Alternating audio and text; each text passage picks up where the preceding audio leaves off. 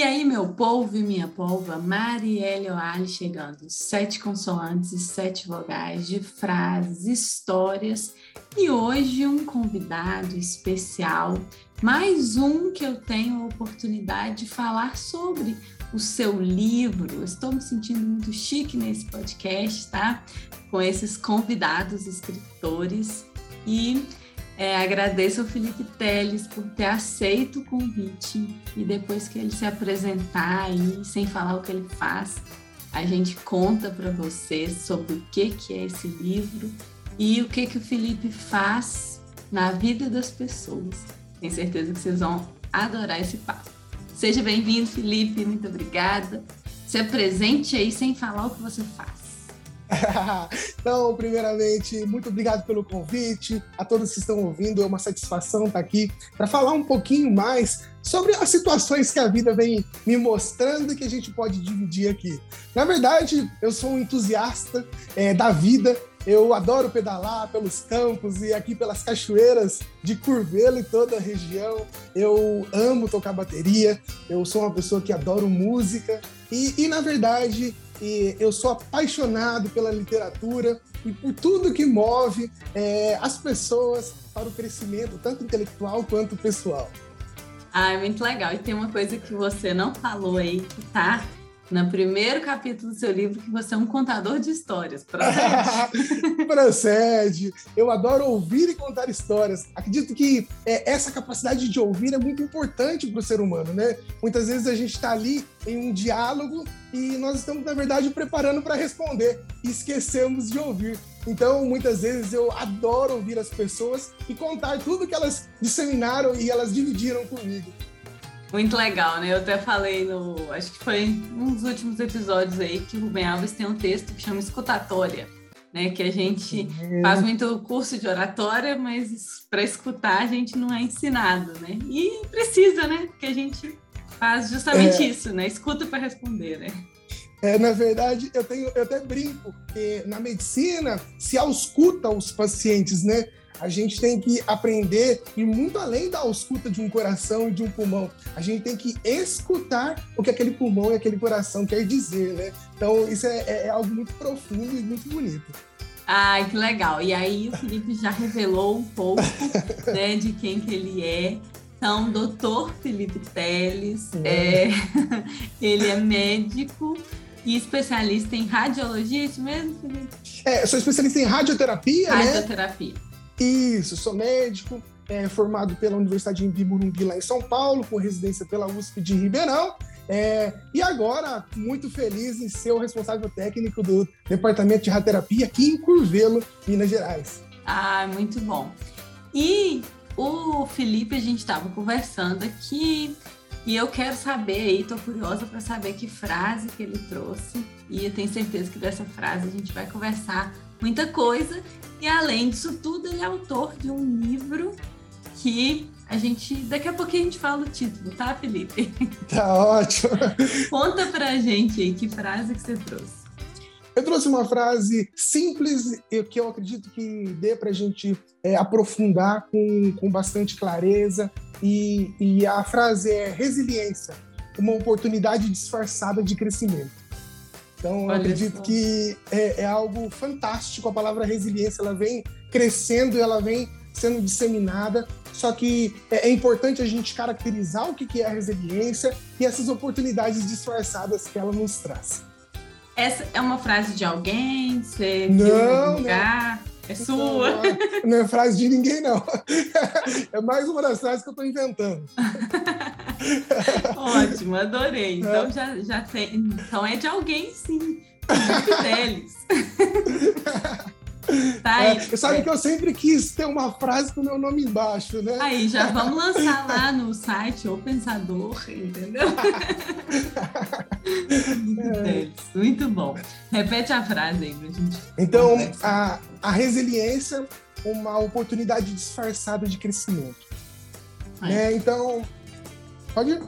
Não, eu, eu gosto de falar o que, que me bate, assim, sabe? De primeira com a frase e aí depois eu vou te dar um espaço para você contar por que, que você escolheu essa frase, né?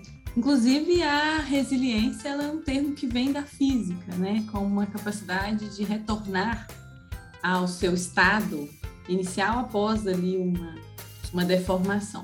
Mas quando ela é trazida para outro contexto, e muita gente acaba trazendo esse, esse conceito assim, olha, de voltar para o estado inicial. Mas é impossível, a partir de qualquer é, coisa que a gente vive, a gente voltar. Na verdade, não é que é impossível. É possível voltar para o estado inicial, mas aí nesse caso não ocorreu nenhuma transformação. A gente não aprendeu e saiu melhor diante dessa situação. Então, concordo com você que é uma palavra que está sendo muito falada, mas que a gente precisa trazer ela com exemplos que deem mais clareza de como que realmente podemos ter resiliência sem falar em uma positividade tóxica, né? Que a gente tem que estar o tempo todo bem e que a gente tem que, ah, tudo que acontece com a gente, a gente tem que achar que é bom. Não necessariamente isso, né? Mas como que as, o nosso esforço de olhar para o que nos acontece pode fazer a diferença. Então, adorei aí. Quero que você conte por que, que essa frase apareceu para você e qual que é a importância dela na sua vida. Perfeito. Então a resiliência vem para mim como a, cap a capacidade que a gente tem de adaptar alguma situação de adversidade que existe na nossa vida, né? Então, o ato de ser flexível, ou mesmo enxergar, sabe aquele meio copo cheio? Ou meio copo vazio? Então, depende da nossa perspectiva. Então, a vista do ponto depende do ponto de vista. Ponto de vista. Na, na, verdade, a resiliência, ela vem mostrar para mim é, uma forma que a gente tem que observar a vida por um outro ângulo. É, existem, na verdade, uma caracterização muito simplista de três tipos de pessoas, né? As pessoas frágeis, aquela que um comentário pode ofendê-la e acabar é, desmotivando, fazendo com que aquela pessoa não tenha mais é, o hábito ou a vontade de viver. Existem pessoas que são robustas. Essa, um comentário ou uma crítica não modificará nada em sua vida.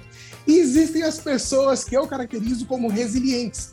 E essas pessoas, elas são antifrágeis. E o que isso significa? Elas recebem os desafios, recebem a crítica como uma oportunidade. Né? Existe o modelo do PDCA, né, que a gente utiliza na gestão, que é planejar, é, fazer, checar e sempre é, nós modificarmos aquilo que nós planejamos inicialmente. E na nossa vida tem que ser da mesma maneira. Para nós nos tornarmos antifrágeis, nós temos que receber todas as críticas, as pontuações, avaliar. Foi o que você falou. Não é que tudo está bom, não é que tudo deve estar né, é, da maneira como nós gostaríamos, mas será que não existe uma outra perspectiva de observar aquele ponto? Então, a resiliência é exatamente isso. Eu aprendi muito é ser resiliente no meu dia a dia com os pacientes. Muitas vezes, quando eu pergunto para eles, como é que vocês estão? Eles respondem, estou muito bem, muito melhor que antes. Aí você para e pensa, nossa senhora.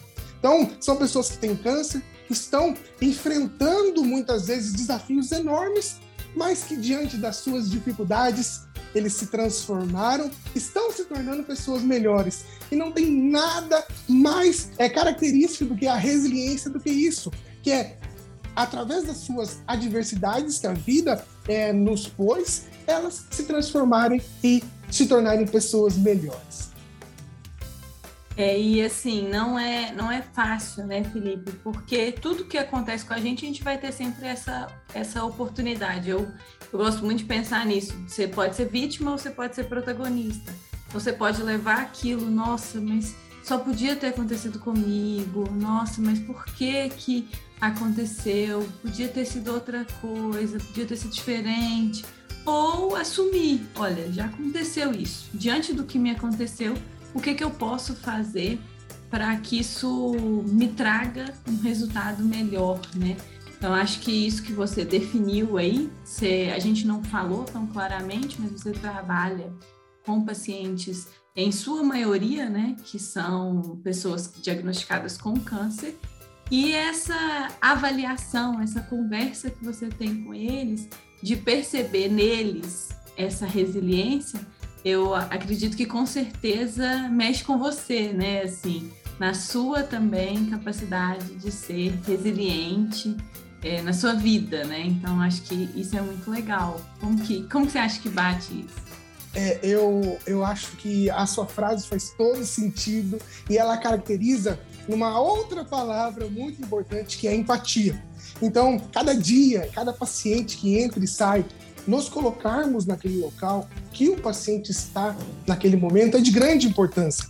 É ali que nós conseguimos realmente ser resilientes. Então, cada vez que um, um paciente me mostra sua fragilidade emocional e eu me coloco no lugar dele e, e, e tento pensar como eu gostaria de ser tratado se eu estivesse ali, como que eu gostaria de ser orientado se eu estivesse naquela posição, me faz, me torna resiliente e, e isso me faz com que é, faz com que eu tenha a vontade de cada dia modificar essa maneira de pensar, criando, sendo mais humano, né? Então, é, o humanismo é algo presente numa, numa, num, num local que nós tratamos pacientes que estão frágeis. Então, humanizar um tratamento como esse é de grande importância. Então, a, a, resiliência ela é a base de um tratamento humano, de um tratamento empático, no qual o principal, é, a principal figura que é modificada não é somente o paciente, é o outro que está do outro lado da mesa, que é o médico. O médico ele tem que estar apto a sanar todas as necessidades daquela, daquele indivíduo. E não é somente a necessidade biológica. Muitas vezes aquele, aquele paciente, aquela pessoa, precisa apenas contar uma história. E foi assim que a gente começou esse diálogo aqui. Muitas vezes o paciente precisa falar que ele é, é vaqueiro, que ele sabe andar de cavalo. E isso é tão importante quanto ele falar da sua doença. Então, isso é algo muito interessante e algo que, assim, é, quem tem o hábito e o contato com esse tipo de, de, de, paciente sabe que é fantástico. Ver aquele sorriso no rosto e ele falar que ele tira leite de vaca três vezes ao dia e ele falar que ele faz o queijo dele, isso é algo maravilhoso. E o mais importante, é ele ter a motivação de continuar fazendo isso, né? E cada vez melhor. E é isso que a gente tem que plantar e semear dia após dia. É muito bonito, Felipe, ver você falando, ainda mais no seu entusiasmo, assim. E eu acho que a gente que não é dessa área e às vezes vai ao médico por outras questões, a gente às vezes sente falta, sabe, desse médico que ouve mais a gente, que, como você bem disse, além de auscultar o nosso coração, seja aberto ali para ouvir o que que está passando por trás, né, das nossas dores, das nossas questões. Então, assim, eu tenho certeza que os seus pacientes eles são muito felizes em ter você ali para ajudá-los nesse processo, né, de construção da resiliência eu acho que também não é algo que é uma característica que a gente adquira sem esforço. Acho que é algo que a gente vai precisar de ajuda, às vezes, de apoio. E aí, assim, a gente não falou ainda do livro, acho que a gente tem que falar aqui do livro. É, é e acho que encaixa muito bem aqui, porque o título do livro é Além da Bolinha. E isso que você disse de ouvir o paciente para além da sua doença, eu acho que é o que traduz melhor o que você que você traz no livro de uma maneira muito sensível. O, eu não conhecia o Felipe. Eu cheguei, cheguei aqui em casa um dia, meu marido estava com o livro dele eu falei assim, olha, que interessante. É, me chamou muita atenção na capa, né, prefaciada pelo Augusto Cury. E eu falei assim, ué, de onde que é esse livro? Ele falou assim, ah, não, um aluno da academia que me, que me deu, que publicou. E eu rapidinho li, assim, li em, sei lá, dois dias, sabe, assim, porque é muito... É um livro muito gostoso de ler, Felipe. Parabéns aí pela sua sensibilidade na escrita. E é, para mim, foi essa mensagem que ficou, assim, sabe? Como que você ali olhou para aquelas pessoas para além da doença. E eu queria que você contasse um pouquinho desse processo do livro, como que foi. Ah, o, o, livro foi algo que acho que aconteceu naturalmente, tá? Quando eu cheguei em Curvelo, 2019, existia é, um debate entre pacientes que já tinham sido tratados. Então eles iam lá para comer pão de queijo, para conversar sobre a vida, para falar sobre as questões de INSS, falar mesmo coisas que estavam além do tratamento. Ali nenhum era paciente meu diretamente. Então, naquele momento, as histórias me, me consumiam, sabe? Pessoas que falavam que já tinham feito rádio, químio, e estavam ali há cinco, seis anos, que já foram tratados. E, e aquele entusiasmo fez com que eu enxergasse a possibilidade de que outras pessoas pudessem compartilhar daquelas histórias. E foi assim que nasceu é, o livro Além da Bolinha. A bolinha, ela remete a, a, esse medo que as pessoas têm de falar da doença. Então, eles falam aquela doença, um castigo, ou simplesmente uma bolinha. E, na verdade, ela tem nome, é câncer, ela tem cura e ela tem tratamento. E a gente precisa cada vez mais falar de maneira direta. Eu quis trazer esse título um pouco mais é, subjetivo para poder passar essa mensagem mais clara quando eu estivesse disseminando essa informação. As pessoas que têm câncer, elas é simplesmente um estado transitório. É como se fosse uma gripe, é como se fosse outras doenças. Nós vivemos atualmente um período muito semelhante do ponto de vista psicológico dos pacientes com câncer, que foi a pandemia da, da Covid-19. Então, no início, nós não sabíamos se nós íamos morrer se a gente tivesse o Covid ou não, se, nós, é, se nossos, nossos amigos iriam morrer. Eu perdi alguns amigos, infelizmente, para a Covid. E, e, e esse sentimento é compartilhado pelos pacientes com câncer. É uma sentença. Então, muitas pessoas durante a pandemia puderam experimentar o que os pacientes com câncer experimentam, muitas vezes por questões sociais. E isso pode ser transformado. A maioria dos cânceres, quando detectado em estágio inicial, eles são curáveis. E é isso que a gente tem que disseminar para as pessoas nós temos a capacidade de detectar precocemente e de curar. O câncer tem cura. E é esta mensagem de grande importância quando a gente fala do câncer, tá? E, e esse livro, ele, infelizmente, ele não é um livro sobre câncer ele é um livro sobre pessoas. Infelizmente claro. não, felizmente.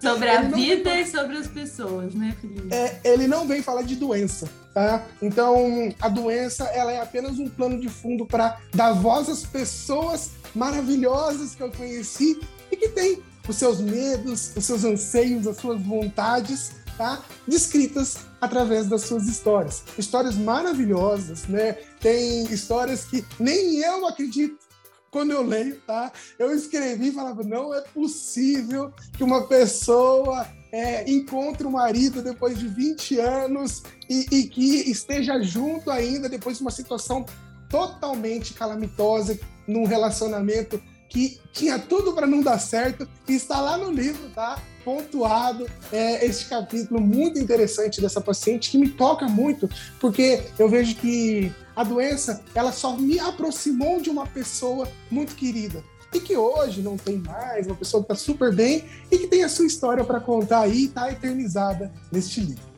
Nossa, muito, muito legal. E o livro ele é assim, traz o relato de algumas histórias de paciente. E como que você coletou assim esses relatos? Como que foi esse esse processo? Você falou que chegou em Curvelo em 2019 e foi tendo pacientes ao longo desses anos, né? Então, está em 2022 e o livro foi publicado no final de 2021. 2021. Não é isso? Perfeito. Isso. No ano de 2019, eu comecei a captar é, as histórias desses pacientes através de um questionário estruturado. Esse questionário tinha algumas perguntas e as principais dela era o que é a vida, o que é o câncer, o que você deixou de fazer que gostaria de ter feito e a pergunta principal que era o que você deixaria de mensagem que o câncer te ensinou. Então, isso era muito importante para mim, como médico, poder compreender o que aquelas pessoas estavam passando. E a, a última atividade era que elas fizessem um, um desenho sobre o que era o câncer para elas. E como a gente tinha é, conversado anteriormente, é, a maioria dos desenhos mostram uma dicotomia mesmo. O câncer antes e depois. Então, a maioria dos desenhos mostram duas pessoas, duas realidades mostram cores escuras antes, cores mais é, claras depois. E como se o câncer trouxesse mesmo uma nova oportunidade, uma ressignificação na vida dessas pessoas, e os, o, as respostas mostram isso. As respostas me trazem um amparo muito grande que nós temos que olhar as pessoas de outra maneira. Não é porque elas tiveram câncer que seja o fim é apenas o começo de uma nova vida. E é isso que elas me ensinaram, na verdade, né? É, eu perguntei e elas me responderam de maneira muito clara, de maneira é, muito serena, e, e, eu fiquei muito contente em poder é, aprender com aquelas pessoas que eu pude ajudar. Nossa, é incrível. E eu tô pensando aqui, né, que a gente está falando é, especialmente do câncer, mas isso pode acontecer com com outras tantas situações da nossa vida. E eu fico pensando assim que o fato de ter você ali com essa sensibilidade para fazer essas perguntas faz toda a diferença para as pessoas refletirem sobre isso. Porque é, teve uma vez que eu, no começo de uma disciplina, eu fiz um formulário, fiz algumas perguntas para os alunos Aí uma das perguntas era, tipo assim, o que, que eles esperavam da disciplina e tal. E aí alguém respondeu, só de ter tido esse formulário no começo, eu já espero muitas coisas boas.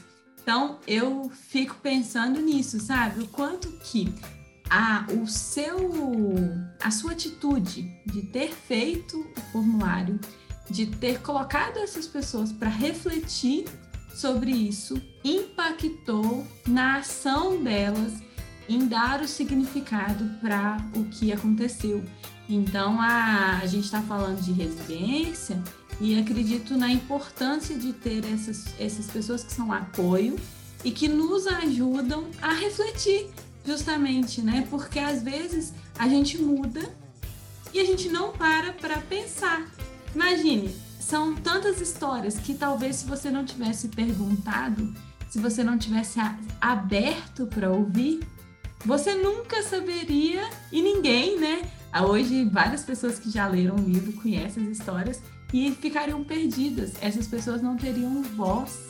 Então é uma, é uma coisa muito legal. Já pensou nisso? É, já, na verdade, é, tem alguns questionários que na última parte eles escreveram isso. É algo interessante demais que assim, eles escrevem é, obrigado por ter me perguntado e feito com que eu refletisse sobre o processo da doença que eu estou passando. E quando me entregavam, eles falavam isso, sabe? Pela a oportunidade de ser ouvido. Então, é, é, foi justamente o que você falou. É, as pessoas, quando elas são ouvidas, elas se sentem é, é, empoderadas, elas se sentem tem, que elas têm voz, elas conseguem mandar a sua mensagem e ela, o, o, principal, elas se sentem protagonistas no cuidado do outro, porque é a mensagem dela que vai ser transmitida para outras pessoas que estão passando pelo mesmo processo.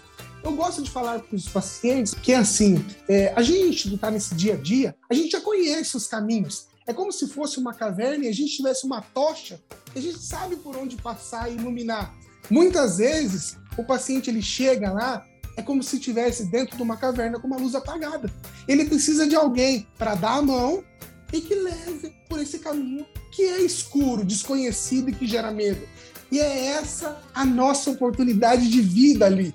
É ter uma tocha na mão e ser luz na vida daquelas pessoas, mostrando alguns caminhos que a gente já passou e que a gente já conhece, mas não por experiência própria, foi por experiência de outras pessoas que me ensinaram a passar por ali. Então, acho que esse é o ensinamento mais bonito que eu tive fazendo esse livro. Com certeza, Felipe. E às vezes eu fico imaginando que você, na condição de médico, eu, até eu mesmo, na condição de professora, às vezes as pessoas, os seus pacientes, os meus alunos, olham para a gente e colocam a gente num pedestal. Acham que porque a gente está naquela situação hoje, a gente nunca passou um perrengue, a gente nunca teve uma situação desafiadora. E eu gosto muito de, sempre que eu tenho oportunidade, conversar com os meus alunos e falar: olha, é, nem sempre foi fácil para mim. Eu tive essas dificuldades, essas limitações. Aconteceu isso comigo, eu aprendi, né? Eu tive minhas reprovações na faculdade. E trazer essa perspectiva de que, olha, eu também tive que ser resiliente lá atrás para eu aprender isso e agora conseguir, de alguma forma, estimular vocês, ajudar vocês nesse processo. E eu queria saber se na sua vida teve algum, alguma coisa, algum ponto que te marcou em relação a isso, que você fala assim, nossa, é, é tão importante, né, eu ter passado por isso que me trouxe luz para essa perspectiva e dessa importância de ser também luz na vida das outras pessoas? É, é, esse é o tema mais importante que eu acredito que eu tenha para falar. Eu venho de uma família humilde, tá? Nasci no interior de São Paulo e sempre estudei escola pública. E o sonho de ser médico nunca esteve em minha mente, tá? Então, foi é, no final mesmo, estava no segundo colegial, quando eu vislumbrei essa possibilidade. Assim, é, eu entrei numa faculdade particular, e no primeiro ano, adorando a faculdade, eu tive que trancar a faculdade por motivos financeiros, né? Sempre é, foi difícil, imagina manter uma faculdade de medicina. Eu voltei para o interior de São Paulo e fui trabalhar, tá? Então eu montava mesa, cadeira, piscina de bolinha, é, algodão doce, eu fazia pipoca e era maravilhoso. E foi ali que eu vi essa capacidade de é, se adaptar a situações novas. O meu sonho não era estar ali, mas naquele momento se fez necessário eu estar ali. Hoje, se alguém precisar montar uma cama elástica, uma piscina de bolinha, ó, pode me chamar para fazer com muita Nossa, maestria. com muita maestria. E, e, foi um momento importante, tá? pois é, ali eu tive, é, conheci muitas pessoas, tive a oportunidade de me relacionar com muitas crianças e, e, e, não tem nada mais puro do que aprender com crianças, né? É, então, eu acredito que esse foi um momento de maior aprendizado na minha vida. Quando voltei para a faculdade, por incentivo de muitas pessoas, eu fui muito, mas muito querido e muito ajudado por pessoas, inclusive fora da minha família tá? Que eu só tenho a agradecer. São anjos que apareceram na minha vida e que hoje só me resta gratidão por eu poder é, fazer o que eu amo, tá? E poder é, agradecê-los por fazer parte dessa minha jornada. E eu acredito que é isso. Essas pessoas foram luz naquele momento, como hoje eu posso ser na vida de algumas pessoas graças aos ensinamentos que eu recebi. E eu acredito que a gente está falando hoje sobre um aspecto mais biológico da medicina, por ser é, o dia a dia que eu, que, eu, que eu faço e que eu gosto de fazer, mas cabe para qualquer aspecto da nossa vida, desde o nosso relacionamento, né? muitas vezes não estar bem, desde a nossa vida financeira, nossa vida espiritual, nossa vida social. A resiliência ela cabe em cada um desses aspectos, pois dificuldades vão existir a todo momento. Viver é superar as dificuldades e os obstáculos da vida.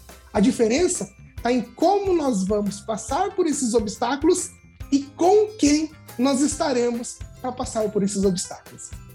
E essas pessoas que estão com a gente fazem toda a diferença, né, Felipe? Esse apoio que você teve durante a graduação, eu também eu também tive, quando eu fiz o vestibular, eu não passei de primeira. Você falou aí de montar piscina de bolinha. Eu trabalhei numa loja de material de serralheria, então eu sei, eu sei montar ferragem armada. Ah, bom saber, bom saber. Se precisar, eu sei, sei o nome dos materiais todos ali. E, e é importante a gente celebrar isso, a gente valorizar isso, né?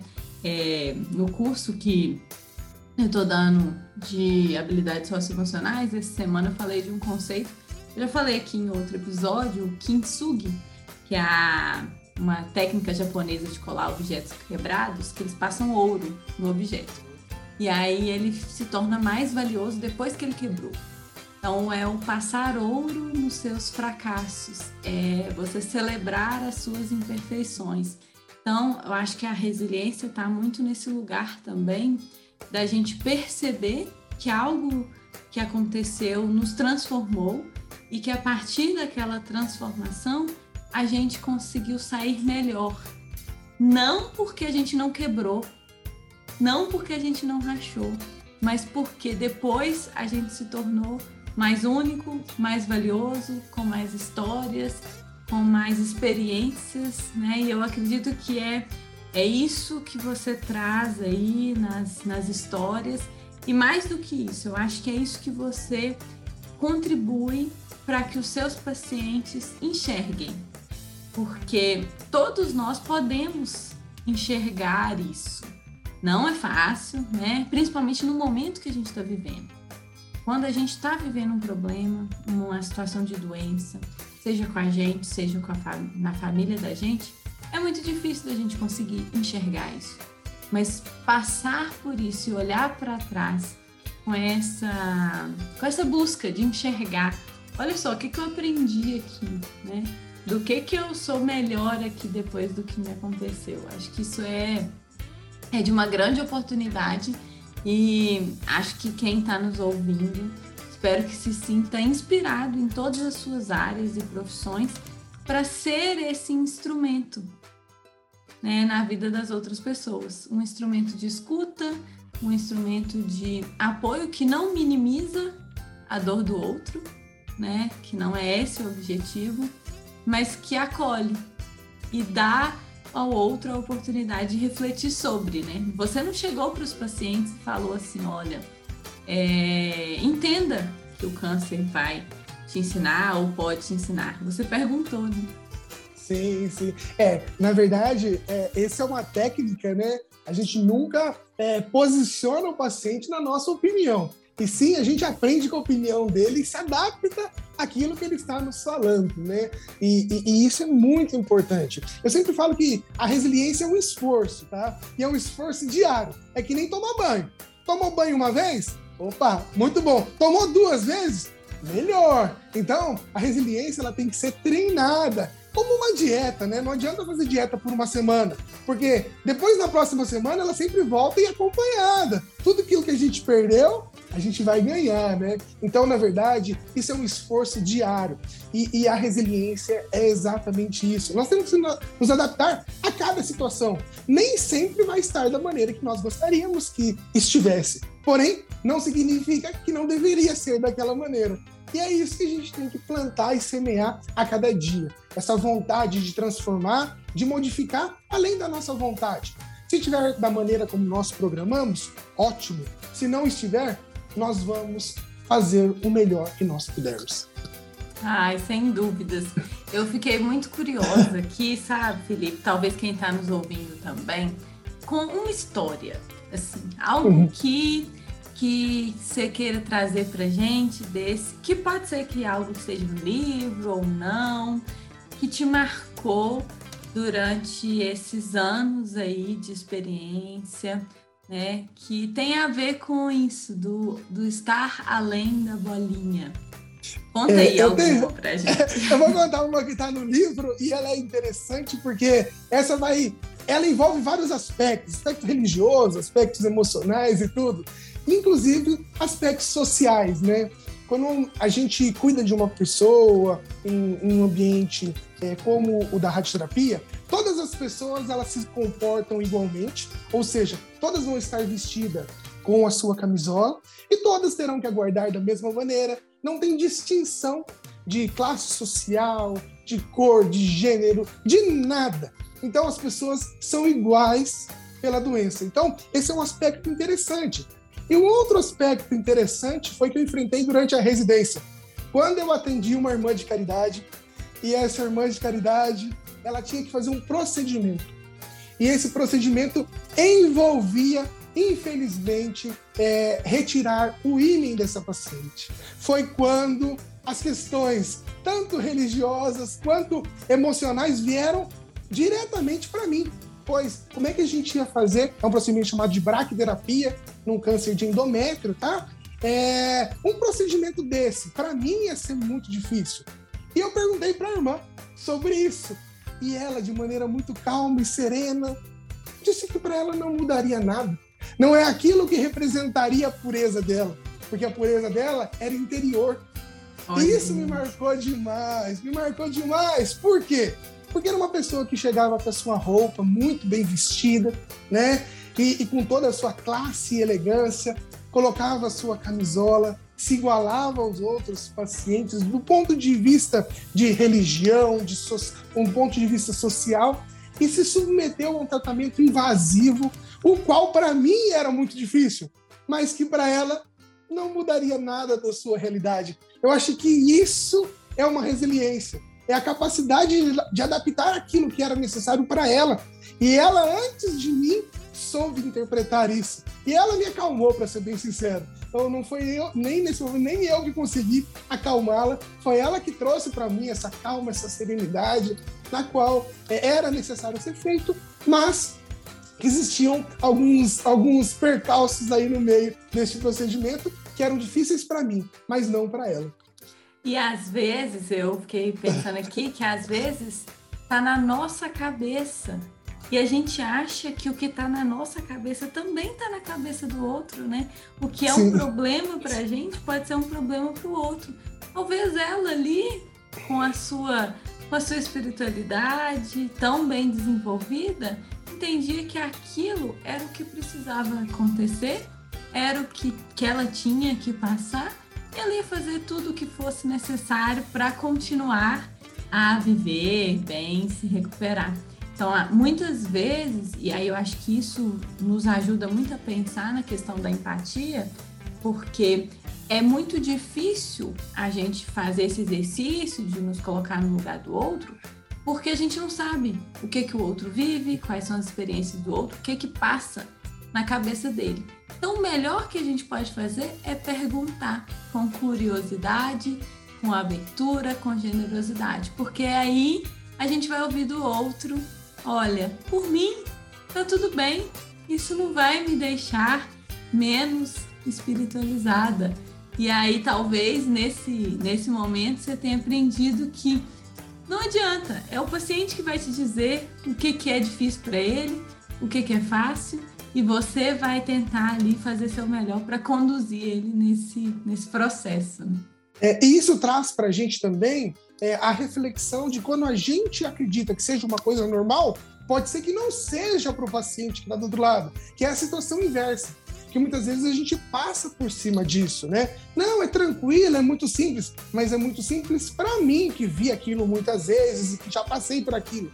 E o que, que, o paciente está pensando? Qual, quais são os medos e as angústias desse paciente naquele momento, né? E, e isso é o que faz é, com que a gente se torne mais humano. Porque ser humano é simplesmente tratar a outra pessoa como ser humano. E, e, e, é muito difícil a gente ter essa, essa, esse treinamento, né? Porque isso é uma habilidade. Humanizar um cuidado é uma habilidade que deve ser treinada a todo dia. Então, ouvir, escutar, cuidar, são algo que são, são aspectos importantes que a gente tem que, dia a dia, treinar. Desenvolver, né? Não é uma. É... Não nascemos sabendo e por isso não podemos achar que não poderemos aprender, né? Assim, Exatamente. Então é, é o desenvolver, né? Eu vejo muito é, a evolução no, na humanização do atendimento cada vez mais, mas ainda distante, né? De algumas realidades, às vezes até do atendimento primário, na, na questão do serviço público, até no serviço particular mesmo. Então é algo que a gente tem que nos esforçar. E eu vejo que não é só na saúde, eu vejo enquanto professora o tanto que é importante esse cuidado com os alunos, esse é, humanizar durante a relação, né? porque não somos ali, o professor está em um pedestal e o aluno está é inferior. Eu gosto de uma frase que fala que a gente não sabe mais do que ninguém e eu não sei mais que os meus alunos, eu só sei antes. Então, eu ajudá-los a chegar lá comigo é muito melhor do que eu trazer como se eu sei e vocês vão ali absorver e aprender comigo. Olha só, é, Felipe, hoje, tô é... vendo aqui nosso horário é, aqui. É, é, é, só esse, esse comentário. Hoje, com as metodologias ativas, a gente vê que o protagonismo do, do ensino que o aluno assume as responsabilidades também do aprendizado coletivo é muito importante, né? Então, isso é algo que é, vem mostrando que nós temos que nos adaptar, que todos têm ali a responsabilidade e, e, e principalmente, não só a responsabilidade, a capacidade de ensinar. Ninguém, ninguém é tão grande que não possa aprender e não tem nem tão pequeno que não possa ensinar. Então, isso é muito interessante é, e, e, isso é essa resiliência. O aluno vai se adaptar à nova realidade de ensinar como uma oportunidade de crescimento de vida. Né? Ah, sem, sem dúvidas. E eu acredito que esse, essa última fala sua aí, né? Que ninguém é tão grande que não possa aprender, tão pequeno que não possa ensinar, é, traduz o seu livro, o tanto de ensinamento que mora em cada uma das histórias, né? E eu tava, assustei aqui com o nosso tempo, que a gente foi conversando e nem vê o tempo passar. E eu queria te pedir para repetir a frase, para deixar uma mensagem final que você queira aí é, em relação à nossa conversa. É, a, a frase era resiliência, uma oportunidade disfarçada de crescimento. E aqui, como frase, eu deixo para cada um refletir que sentido você está dando para sua vida hoje. Você está no palco ou está na plateia deixando ela passar? Então, acredito que esse é o fato mais importante, cada um assumir o protagonismo da sua história. Ah, muito bom, Felipe. Muito obrigada por ter aceito o convite, por esse papo maravilhoso. Vou deixar na descrição do episódio o link para adquirir o livro e o seu contato também, para quem quiser mandar uma mensagem lá no, no Instagram e conversar com você. Então, te agradeço muito, foi muito rico para mim e tenho certeza para que para todo mundo que nos ouviu. E eu deixo vocês com o meu abraço virtual, mas com a intenção real de que vocês encontrem as oportunidades que estão atrás de cada adversidade que você passa, com a resiliência, mas também com apoio das pessoas que estão ao seu lado e que você seja esse apoio também para outras pessoas, aprendendo cada dia mais, se tornando cada dia mais uma pessoa melhor. Um beijo e até mais, seus idiotas!